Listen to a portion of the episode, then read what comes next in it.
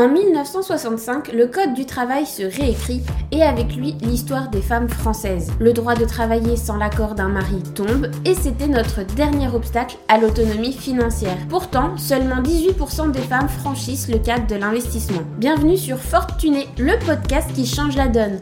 Je suis Marion, ton hôte pour ce podcast. J'ai fait mon premier investissement à l'âge de 23 ans et je ne compte pas m'arrêter là. Et toi, es-tu prête à rejoindre le mouvement? Bonjour à toi, cher fortuné, ravi de te retrouver dans ce deuxième épisode sur la gestion des finances personnelles.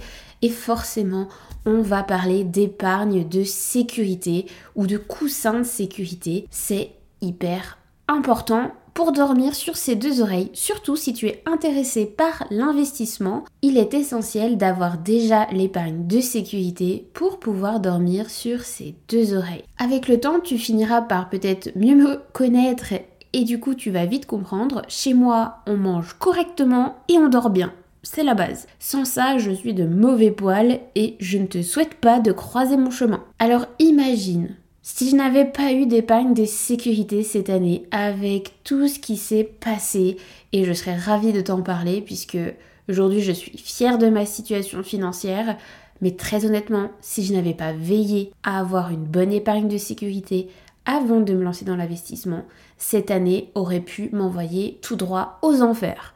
Donc pour moi, l'épargne de sécurité, c'est hyper important, je la porte grand dans mon cœur, je la réévalue aussi très souvent, j'y apporte vraiment énormément, énormément d'importance. Donc, que tu sois déjà bien avancé dans ta route financière ou que tu commences tout juste à penser à ton épargne, cet épisode est essentiel pour comprendre pourquoi et comment constituer une épargne de sécurité solide. Alors c'est parti, on plonge directement dans le sujet, monte le son pour ne rien louper. Tout d'abord, qu'est-ce que l'épargne de sécurité? Parce que c'est vrai, je pars du principe que sur ce podcast, on doit partir de zéro, comme si tu n'avais jamais, jamais entendu parler de thunes de ta vie. Ce qui en France, finalement, euh, est très probable, puisque c'est très tabou de parler d'argent. Donc, on va reprendre ce concept euh, simple mais tellement essentiel. Qu'est-ce que l'épargne de sécurité?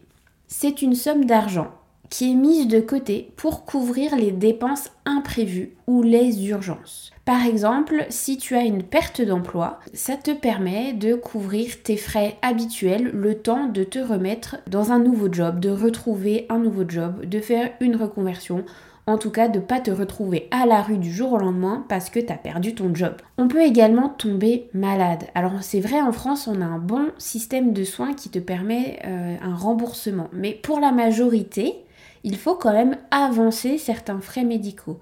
Et pour certaines euh, maladies où on n'est peut-être pas euh, hyper bon ou ça ne va pas être pris totalement en charge ou parce que tu as décidé d'aller faire appel à tel ou tel médecin qui pratique des dépassements d'honoraires, et eh ben tu seras bien content d'avoir un fonds d'urgence qui te permet de te payer les meilleurs soins médicaux pour ta santé. Ça peut également être des réparations urgentes. Si tu as une maison, un logement ou comme moi des investissements immobiliers, les réparations urgentes, c'est pas ce qui manque. Encore heureux que tu as des réserves pour pouvoir les payer. L'idée, c'est donc d'avoir un coussin financier pour éviter de prendre des dettes en cas de coup dur. Parce que si à chaque fois que tu as un pépin dans la vie, tu dois emprunter avec un prêt dit à la consommation où les taux sont bien plus élevés, tu vas passer ta vie à courir après du remboursement de dettes qui finalement tout au long de ta vie t'aura coûté plus cher que le prix du problème qui t'est tombé dessus à un moment donné, puisque tu dois rembourser les intérêts de certains prêts. Ce n'est pas une vie confortable et je ne le souhaite à personne. Et si tu fais partie des personnes concernées en ce moment, pas de panique, tu es au bon endroit. On va essayer de t'accompagner pour euh, résoudre ce problème de dette et puis que tu puisses repasser de l'autre côté avec la tranquillité d'esprit que cela procure de n'avoir jamais aucune dette ou alors d'être tout à fait en capacité de payer quelques inconvenus qui pourraient passer par là. Pourquoi l'épargne de sécurité est-elle cruciale Ce n'est ni plus ni moins qu'une simple réserve d'argent. C'est une bouée de sauvetage financière. Sans elle, une urgence inattendue peut rapidement se transformer en crise financière, te forçant à contracter des dettes, à puiser dans des économies destinées à d'autres objectifs. De plus, savoir que tu as une épargne de sécurité peut grandement réduire ton stress financier je vais t'expliquer un petit peu ce qui m'est arrivé cette année dans mes biens immobiliers. Énervé de ne pas avoir pu avoir mon prêt bancaire la première fois parce qu'on estimait que j'étais une jeune femme et qu'il valait mieux que j'achète ma résidence principale. Euh, et là, ils étaient tout à fait d'accord de me prêter l'argent. Mais pour un investissement immobilier, euh, finalement, euh, comprenaient pas trop le délire et ils m'ont dit non. Ils m'ont fait louper un super deal. Puisque c'est ça, je me suis dit, ok, je vais faire la cruche et puis je vais dire que je veux avoir un enfant, euh, voilà, que je veux euh, investir euh, dans mon premier appartement pour y habiter et j'ai fait le coup dans deux banques différentes. Finalement, elles ont accepté toutes les deux. Donc sans, sans, aucune difficulté, de toute façon, je savais très bien que je pouvais avoir accès à ces crédits, j'avais de quoi largement les payer. Ce que je savais pas, c'est qu'en fait, euh, voyant que les deux banques étaient bien d'accord, et eh ben en fait j'ai acheté deux appartements. Tu te doutes bien, ils sont pas au courant. Et je savais encore une fois que je pouvais payer les deux crédits si jamais euh, il y avait des problèmes. Et c'est ce qui s'est passé. Dans le premier appartement, 9 mois de retard, de travaux, tout ça pour dire qu'à la fin, là, ça y est, c'est enfin terminé. Je ne peux toujours pas le mettre en location pour des travaux de plomb qui n'ont pas été euh, réglés durant cette année de travaux par la copropriété alors que ça aurait dû être fait depuis très longtemps. Personnellement, je ne me vois pas mettre un locataire alors que l'eau peut poser des problèmes de santé. Étant dans le corps médical, pour moi, c'est impensable. Bien que les personnes vivent toujours dans ce bâtiment et cet immeuble, moi, je, je ne m'y résous pas. Impossible. Donc, pour l'instant, ça va être vite réglé, mais pour l'instant, il ne veut toujours pas être réglé. Je dois donc assumer le prêt de ce bien en entier de mon côté en plus de mon loyer. Problème de dégâts des eaux dans le deuxième appartement, ce qui m'ampute une partie, euh, et encore une fois, de loyer, puisque l'autre c'est une colocation, donc j'ai une chambre qui ne peut plus être louée. Euh, bah, c'est quand même un gros manque à gagner. Donc il faut assurer des deux côtés. Une situation pareille, ça peut être une descente aux enfers totale si tu n'as pas de coussin d'urgence. J'ai personnellement le salaire pour le faire, mais ça aurait été tout à fait normal de ne pas avoir ce salaire pour le faire parce que là, il faut quand même de bons revenus pour pouvoir assumer et son loyer, sa vie du quotidien et de prêts immobiliers. Heureusement, je sais aussi que j'ai ma bouée de secours, que j'ai toute mon épargne de mise à dispo qui peut me sauver la mise. Et tu sais quoi? Oui, tous ces problèmes, c'est de la charge mentale, c'est énervant, on se demande toujours pourquoi ça tombe sur soi. La vérité, c'est que dans la vie, rien n'est tout rose, rien n'est tout beau. Il y a toujours un pépin qui te tombe dessus quand tu t'y attends le moins. Et parfois, les pépins attirent les pépins, c'est-à-dire qu'ils tombent tous en même temps. Tu il peut pas se lisser pour que ce soit euh, moins douloureux à payer. Non, non, tout tombe en même temps, parce que sinon c'était pas drôle. Mais en fait, je dors bien, je dors très bien. Mon hygiène de vie personnelle n'a pas du tout changé parce que j'avais cette épargne de sécurité, parce que je n'avais pris aucun risque financier dans ces investissements. J'avais bien calculé le coût et ça c'est hyper important. Alors même si toi t'es pas dans l'investissement immobilier, si toi tu as fait des investissements ailleurs, mais avec de l'argent que si tu le perds ou s'il est momentanément indisponible, ça ne va rien changer à ta vie en cas de coup dur.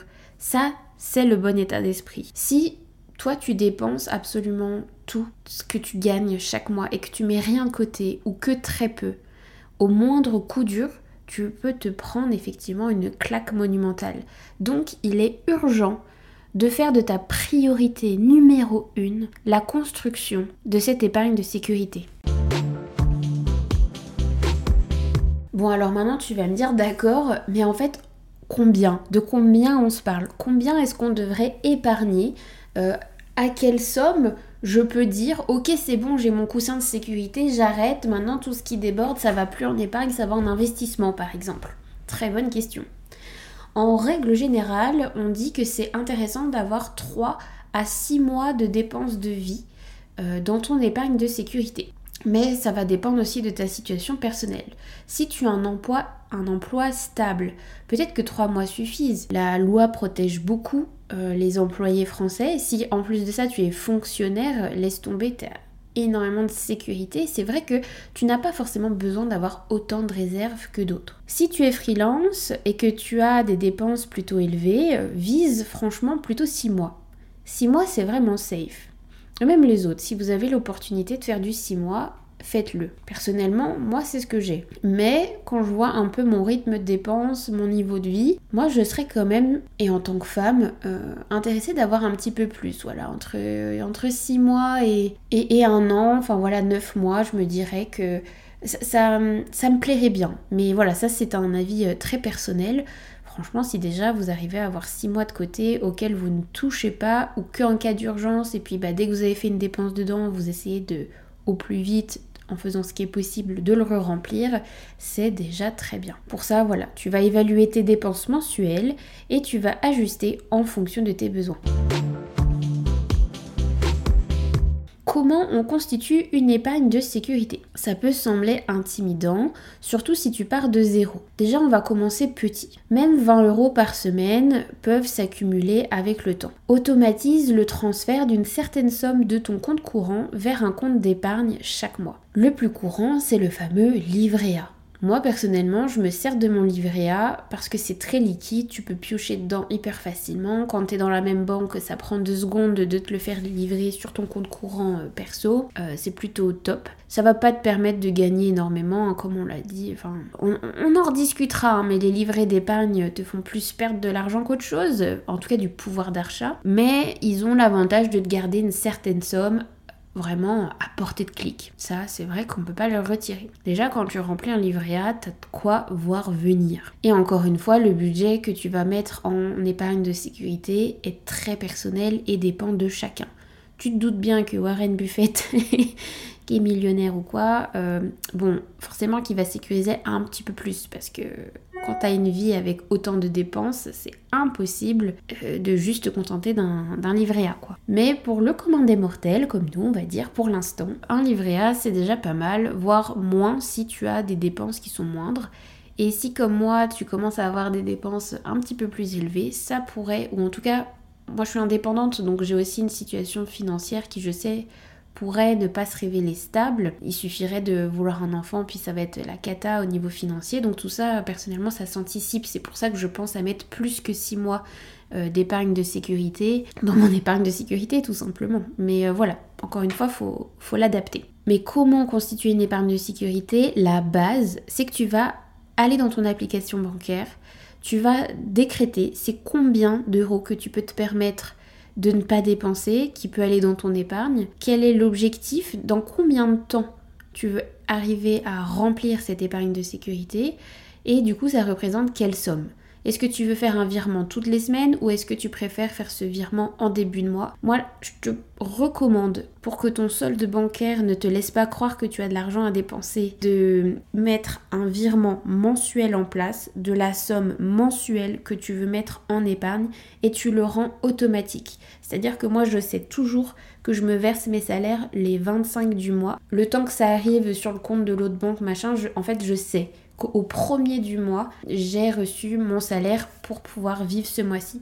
Donc je sais que le premier de chaque mois sur mon autre banque, j'ai mes euh, virements automatiques qui se mettent en place. L'un pour rembourser le prêt, l'autre pour l'épargne de sécurité, l'autre pour aller euh, sur l'investissement en crypto. Enfin voilà, tout est chez moi euh, très très très très automatisé. Je n'ai rien à faire, je n'ai pas à y penser.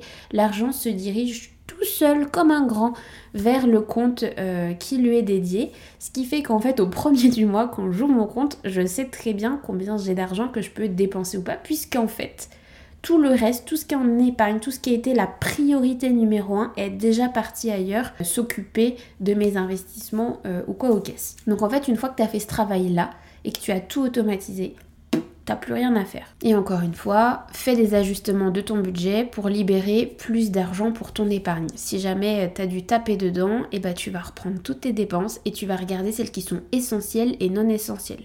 Puisque remettre de l'argent dans ton épargne de sécurité doit être ta priorité.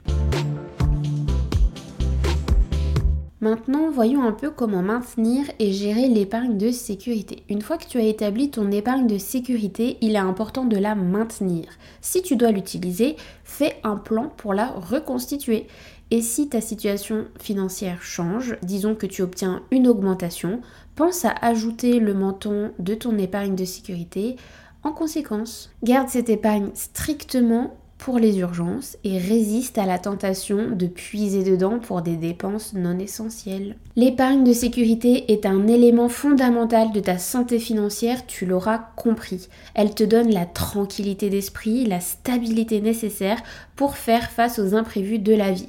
Rappelle-toi, l'épargne de sécurité n'est pas une option, mais une nécessité. Ça doit être ta priorité number one. Et voilà, c'est tout pour aujourd'hui sur Fortuné. Un immense merci à toi, chère auditrice, qui est restée jusqu'à la fin de cet épisode. Ton soutien et ta présence sont le cœur battant de ce podcast. Si tu as aimé notre voyage d'aujourd'hui, prends un moment pour laisser un avis sur Apple Podcast ou Spotify.